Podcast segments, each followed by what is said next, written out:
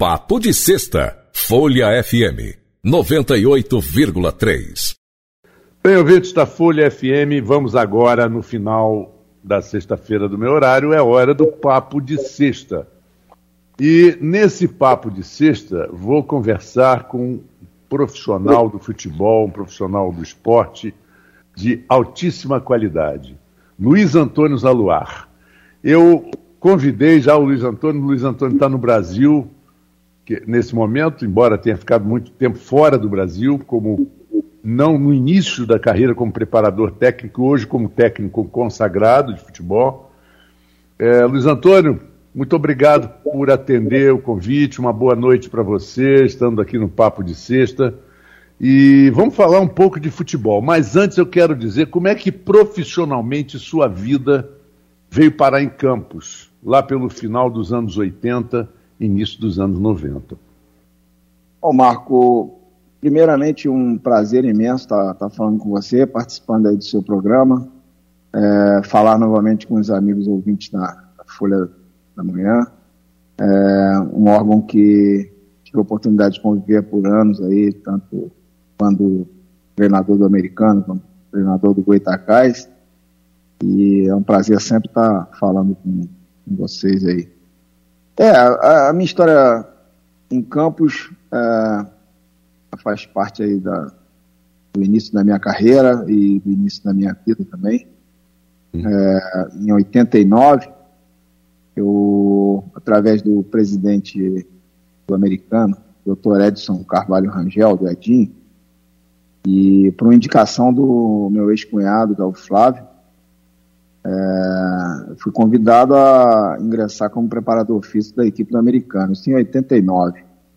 É, chegando aí, a família, inclusive logo no primeiro ano nasceu meu primeiro filho, meu filho primogênito, que é campista, que é o Lucas, né? E depois disso permaneci por mais três campeonatos aí à frente da preparação física do americano. Quando depois tive a oportunidade, através de indicação do próprio Edinho Rangel, eu me transferi para o Vitória da Bahia. E aí foi, nessa, nesse meio tempo, de 89 para cá, é, sempre tive ligado aí ao, ao, futebol campista, tendo dirigido o americano por cinco vezes, o Goitacás por duas vezes. E fico assim, feliz de estar tá podendo falar um pouquinho da minha história e da, do meu orgulho aí de, de ter morado tanto tempo aí na cidade de Campos. E, e, quando você chegou a Campos, você veio na companhia de um, um grande ex-jogador do Botafogo, que foi o Lula, né? O, não o Lula do Fluminense, o Lula do Botafogo, é. que era um, um dos maiores craques de, da, das peladas e que depois foi ponto esquerda do Botafogo muito tempo. Sim, eu tive a oportunidade de trabalhar com grandes treinadores, trabalhei aí com o Senna, que foi um, um grande jogador aí do, jogou até no Atlético de Madrid, é de São João da Barra. Depois trabalhei com Zé Maria, trabalhei com Pinheiro também, grande Pinheiro. Poxa. E com Lula Paiva. É, Lula Paiva, um cara que praticamente me começou no futebol. E a gente fez uma boa dupla, grandes campeonatos aí com o americano, dentro do Godofredo Cruz. Uhum. Saudosos tempos, né? Saudosos tempos. Saudosos tempos, onde eh, quem era do Rio de Janeiro que morava em Campos tinha o prazer de assistir Flamengo americano, Flamengo Goitacás, Fluminense americano, Botafogo americano e hoje a gente está nessa situação. É, como é que você diagnostica o futebol brasileiro nesse momento, Antônio? Depois, depois a gente vai falar um pouco da sua carreira fora do Brasil. Mas você chega aqui no Brasil meio que de férias e eu sei que você está acompanhando, mas como é que, o que, que você acha? É, é, muita interferência, é muita política, é muitos interesses, escusos ou não? Como é que você vê essa situação do futebol brasileiro? É, o futebol, o futebol em geral, no mundo todo, ele virou um grande negócio, né? A gente não tem como fugir disso. Ah, os clubes hoje, para se, se, sobreviverem, eles têm que se ater a virar uma empresa, a fazer bons negócios, e, e isso faz com que futebol mude de perfil como era antes, aquela coisa apaixonante de antes que a gente via aqui no Brasil, que os jogadores jogavam por amor e os torcedores iam ao estádio, às vezes torcer os times menores, você citou aí, o, a torcida do americano ia, Campos ia para torcer para o americano aí dentro de, de Campos, né, cara? E hoje, hoje a coisa está muito mais comercial, né? Os jogadores hoje não têm mais aquela, aquele vínculo que tinham anteriormente com seus clubes, né? Jogavam praticamente a vida toda no, nos clubes. Hoje eles, eles trocam de, de, de, clubes como trocam de empresa, como as pessoas trocam de, de cargo e de empresas na vida profissional. Acho uhum. que a sobrevivência do futebol, por tudo que, por tudo que aconteceu no mundo, é, vai muito em cima disso. E aí, a partir do momento que, que vira um negócio, a, o fator paixão, o fator a, é, lealdade à camisa, aquelas coisas todas que o torcedor tanto gosta, é, isso modifica para os profissionais de futebol. Eu, eu acho que hoje a gente está tá num processo de, de, de mudança, né? Ah, o futebol como um todo. E o Brasil, o Brasil tomou uma pancada depois daquele 7 a 1 literalmente. Era a hora de fazer alguma coisa, de modificar alguma coisa, né? Então, é verdade. a gente saiu um pouquinho do nosso círculo vicioso, né? Daquela coisa de achar que o fato de, de termos uma quantidade enorme de, de, de grandes talentos era suficiente. Então, e a gente esqueceu de se organizar, a gente esqueceu de estudar, a gente esqueceu de se preparar, né? De, de montar um clube empresa, tudo era em função da qualidade do nosso jogador. E, e o Brasil perdeu muito espaço. Aquela porrada de 7 a 1 foi, foi boa para isso, porque todo, toda crise é boa para você repensar as coisas, né?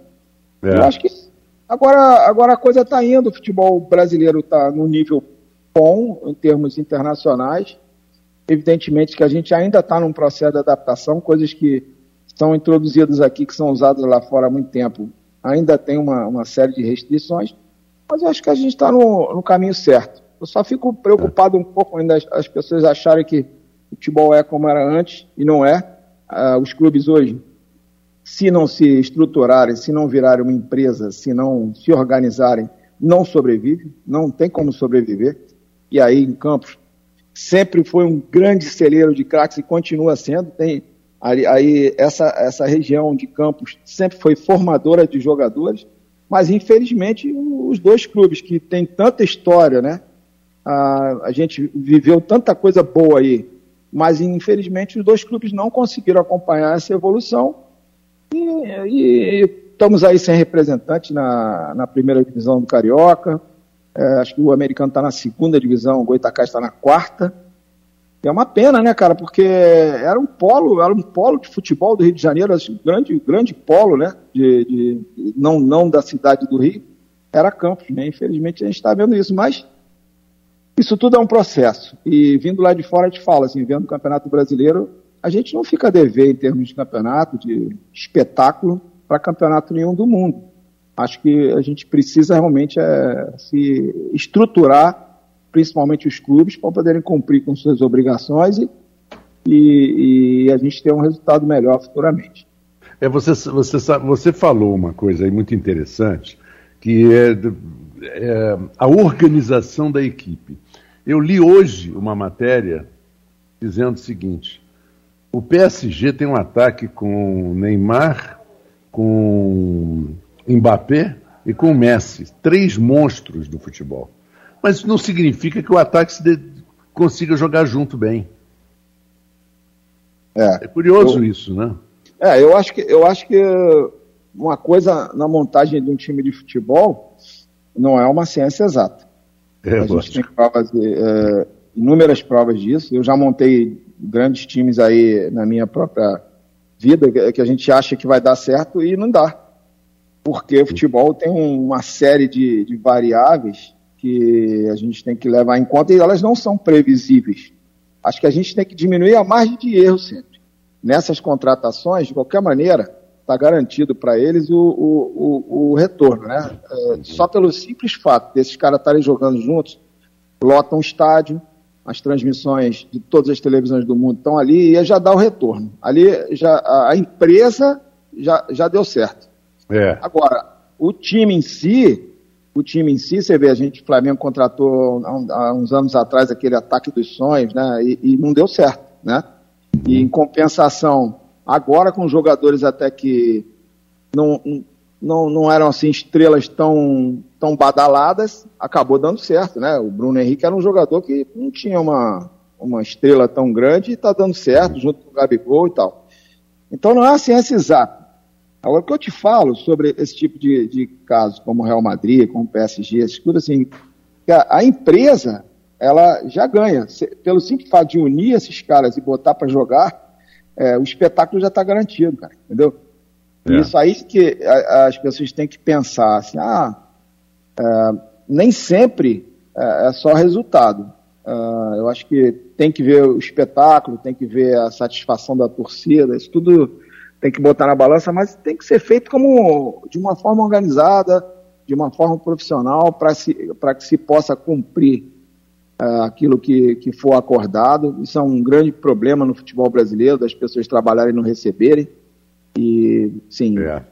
na elite lá a gente vê assim, os clubes mais ou menos saneados, aqueles que se organizaram e viraram empresa, mas na, na grande maioria tem inúmeras histórias aí de. Eu mesmo tenho uh, de histórias de, de, terem que recorrer à, à justiça trabalhista para poder receber salário. Isso é uma, uma coisa assim.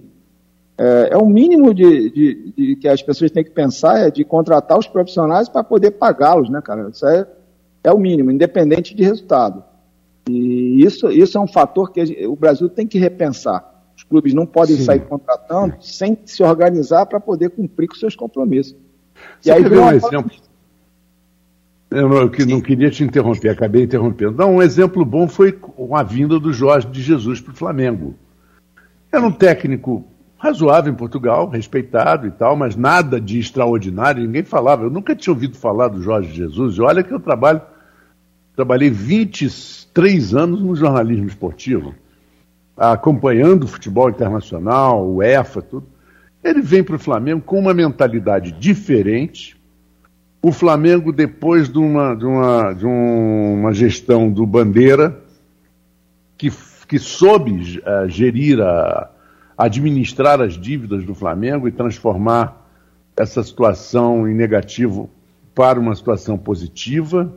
E, e, e o Jorge Jesus, por exemplo, trouxe um jogador que tinha ido para a Europa desacreditado, que era o Gerson, do Fluminense, né? Foi para a Europa e veio para o Flamengo. Ele encaixou o cara na posição certa e deu certo. E agora o, o esse menino Gerson está de novo lá na Europa dando cabeçada na parede. Está é, acertando. É, nós, como treinadores também, não, não somos assim certeza do sucesso. Eu, eu discuto, é lógico.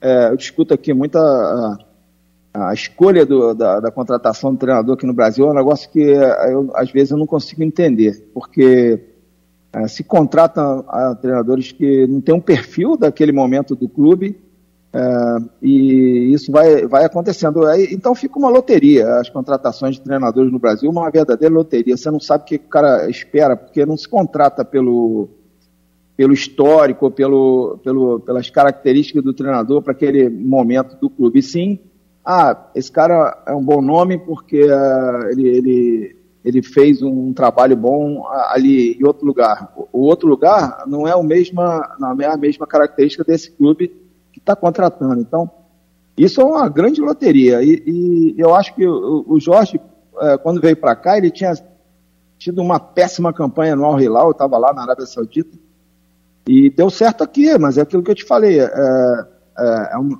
não é uma coisa matemática de você saber, ó, é, é assim ou é assado Agora, um, um fator importante dessa, dessa, desse fato do Jorge Jesus é que toda administração de clube, tanto os erros quanto os acertos de uma administração, de um presidente, de uma diretoria, isso vai repercutir na próxima gestão, né, cara? Sempre. Tanto os é. erros quanto os acertos. Normalmente, quando uma, uma administração fica devendo, você entra na justiça, você vai brigar com o presidente seguinte. Então, não é, não é, não é a mesma pessoa que, que não te pagou, é o outro. É. Quando o clube está saneado, como foi o caso do Bandeira, quem colheu os frutos foi a administração seguinte. Aí veio o Jorge Jesus, veio os times, jogadores recebendo em dia e tal. Tudo, tudo, uh, uh, tudo ajuda né, a, a, ter mais, a ter resultados melhores, se, se doar mais, porque está tá tudo em dia, está tudo pago. A possibilidade de êxito é muito maior. Né? É, e o treinador também tem um papel que eu acho importantíssimo de unir, né? saber unir o, o grupo. Porque é, vaidade você não vai deixar de encontrar em lugar nenhum. É, inveja, né? Uma, aquela panelinha, famosa igrejinha que a gente conhece e tal. Isso vai existir sempre. Não vai acabar no mundo. Eu acho que o Jorge Jesus, nesse caso, soube administrar isso no Flamengo, né? Mas aí é, é o negócio, o jogador com dinheiro na conta é diferente. Muito mais fácil administrar vestiário quando o salário está em dia. É, é. Para a gente, assim, eu acho que o treinador tem, tem várias relações que ele tem que administrar, tem que saber administrar. Hoje um treinador não é só um treinador que bota lá os 11 que vão jogar e pronto, e dá o seu treino lá durante a semana. Na verdade, ele tem que gerir cinco relações é, muito importantes e não é fácil. É, você administrar relações humanas, né, cara? Uhum. Isso aí é gestão de pessoas. Isso é, talvez seja a coisa mais complicada da, da, da profissão de treinador. Tem os jogadores, relação com os jogadores, relação com a, com a comissão técnica cada vez maior, com mais profissionais, relação com, com a diretoria, que não é uma coisa fácil, relação com a torcida e relação com a imprensa. Você imagina só você, uma pessoa só, ter que gerir essas cinco relações de uma forma é, amigável, pelo menos, ou, ou, profissional, né? Porque quando os resultados não vêm, infelizmente, é, no futebol mundial, só tem um culpado, né? Só tem um culpado. É o treinador. É. É. Agora, o, burro, o, Parreira, o Parreira falava que o treinador num estádio de futebol é uma ilha de, de burrice cercado por um mar de inteligência. Assim. É, e, o, e o Evaristo Macedo diz, burro, burro, ele falou assim, é, eu tenho 5 milhões no banco, eu que sou é, burro. A coisa não está não tá desse jeito mais, os 5 milhões não está, mas continua se chamando a gente de burro, normal. Exatamente. E, e, te, e te fala assim, cara, so, sobre aí, sobre futebol campista, aproveitando que a gente está tendo essa oportunidade, Tá. Eu acho que era, uma, era, uma, era um momento, uma grande reflexão, sabe, do, da, do, do, americano e do Goitacás, de talvez. Exatamente, era esse ponto é. eu queria entrar também. É, houveram algumas tentativas de, de, de, Se falou nesse assunto. Eu não, sou, eu não sou campista, eu tenho um filho campista e recebi um, um título de cidadão campista na época das grandes campanhas do americano.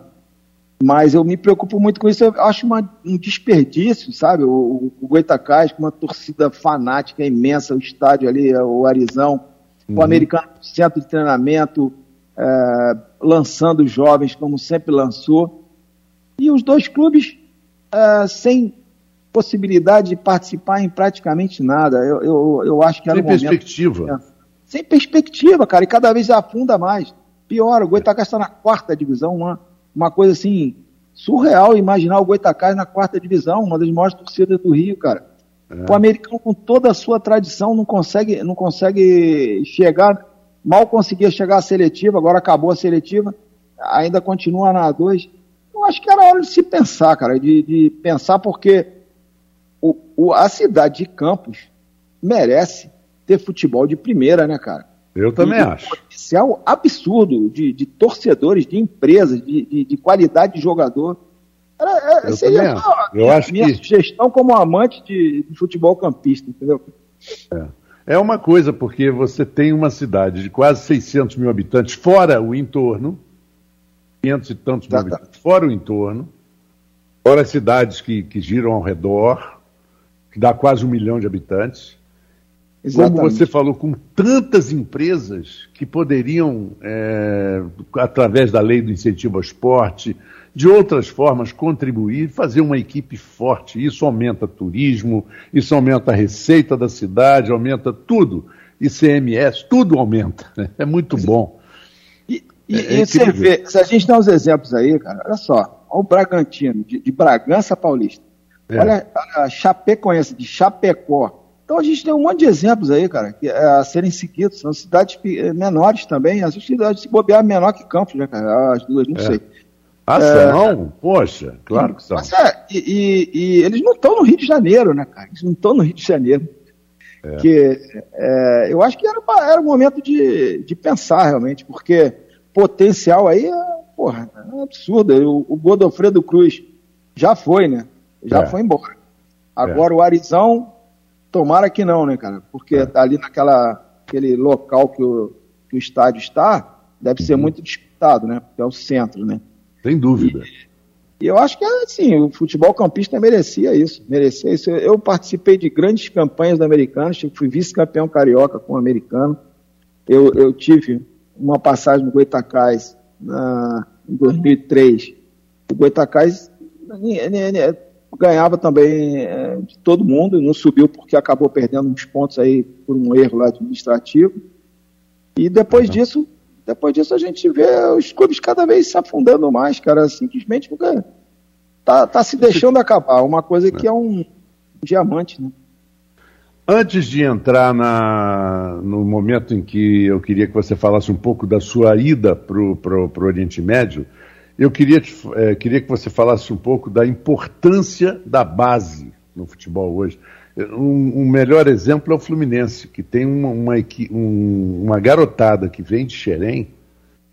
O Fluminense é impressionante, que se, com mais uma vitória, o Fluminense está em quarto ou em quinto no Campeonato Brasileiro, com um timezinho que não tem regularidade, não tem nada, mas tem uma garotada que de repente joga e, e ganha os jogos como, como essa semana do, do Inter, fez 1 a 0 aos 3 minutos e segurou o jogo até o final, na semana passada. O, o grande segredo né, do, do, da sobrevivência de um, clube, de um clube de futebol é a base, sem dúvida nenhuma. É uhum. você não ser obrigado a contratar jogadores já formados.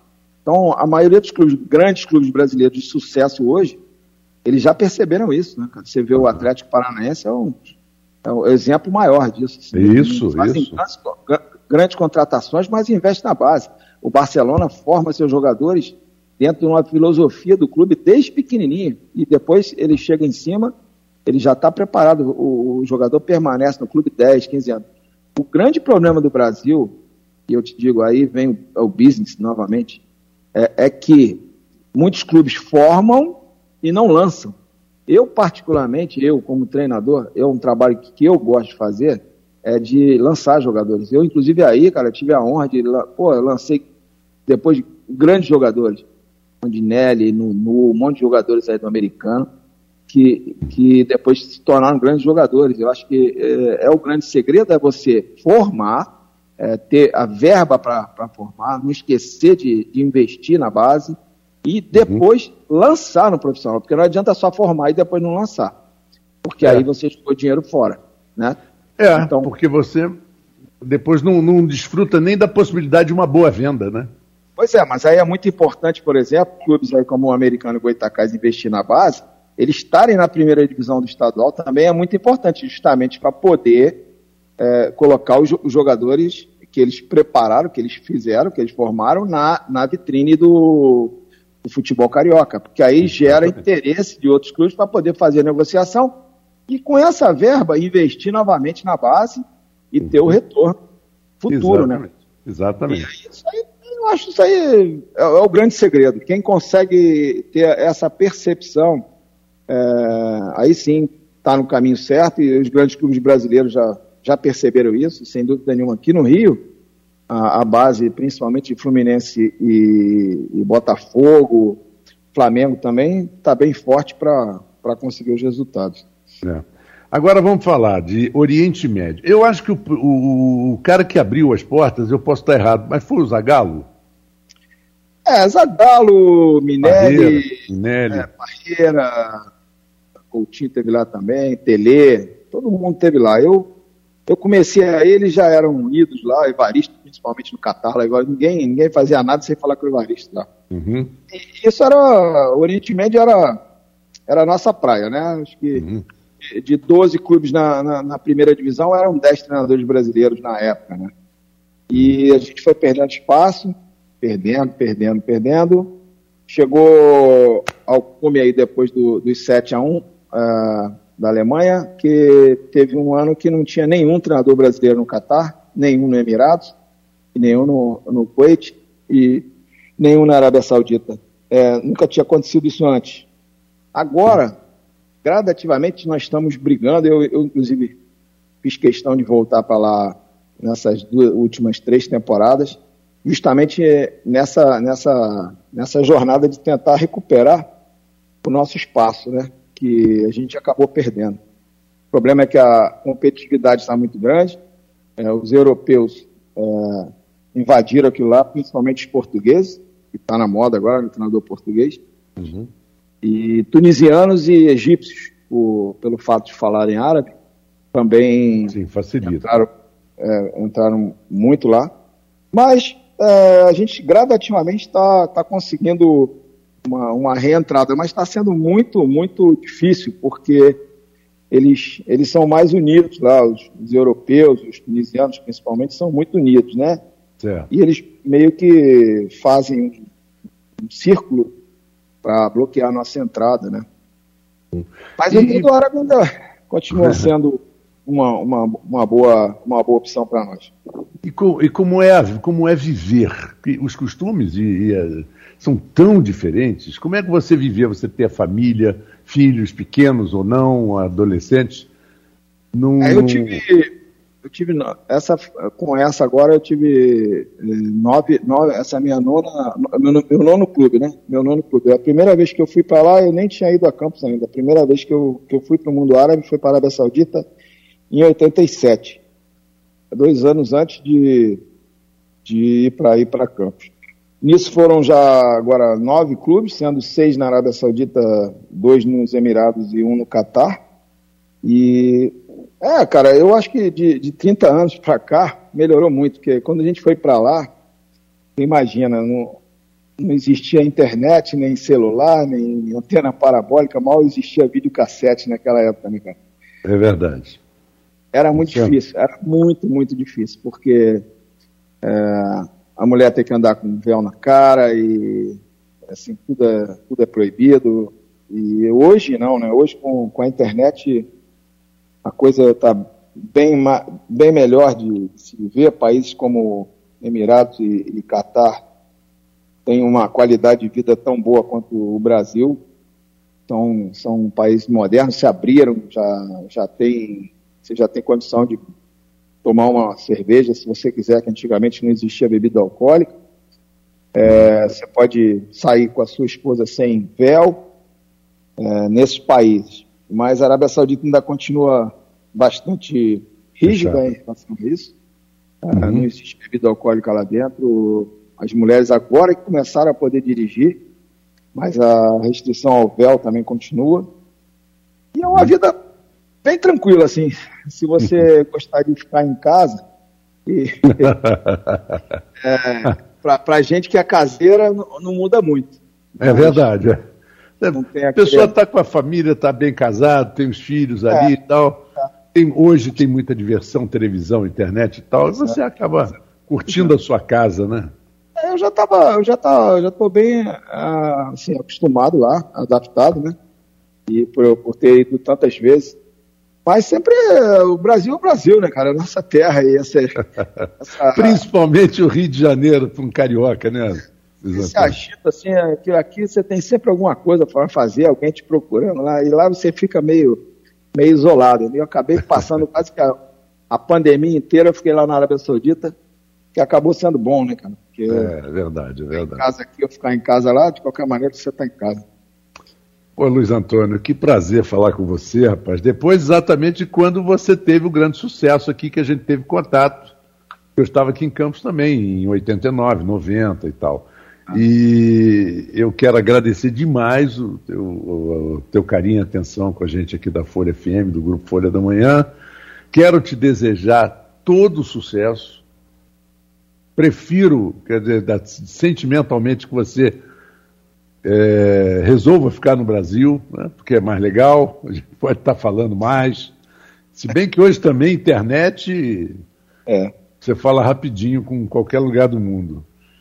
E, e quero te dar os parabéns pelo seu trabalho, pela sua dedicação, pela sua força de vontade.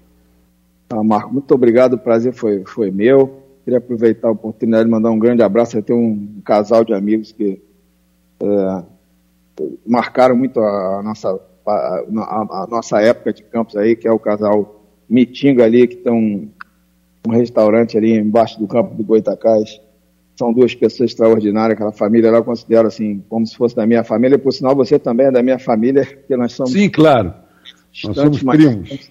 É, e agradeço realmente a oportunidade, sempre um, um prazer para mim poder falar aí sobre, sobre uma cidade que eu gosto tanto, que é Campos, de, falar sobre futebol é sempre um prazer também, agradeço muito a oportunidade e estamos aí, estamos a, é, agora aguardando aí o que vamos fazer. Eu pretendo realmente ficar no Brasil um pouco, já que foram quase cinco temporadas seguidas lá de mundo árabe. Eu acho que está na hora de ficar um pouquinho aqui na nossa terra, aproveitar um É verdade, é verdade. Final de, final de pandemia, graças a Deus, poder trabalhar aqui na nossa, na nossa terra é sempre um prazer e, um, e uma, uma necessidade, né? Agradeço é mesmo um grande abraço aí a todos. Espero em breve revê-los aí quando tiver oportunidade e vocês quiserem, a gente faz contato novamente. Grande abraço, Deus obrigado. Antônio, muito obrigado, parabéns. E o do nosso ouvinte, eu quero agradecer também a audiência aqui no, no, no Papo de Sexta e dizer que sábado tem o Bossa Nova, domingo tem o Rural e Folha Rural, e segunda-feira eu estou de volta às 14 horas. Grande abraço, bom final de semana para todos, para o meu meu querido entrevistado e primo Luiz Antônio Zaluar e também para você, ouvinte da Folha FM. Um abraço, até a próxima. Papo de Sexta, Folha FM, 98,3.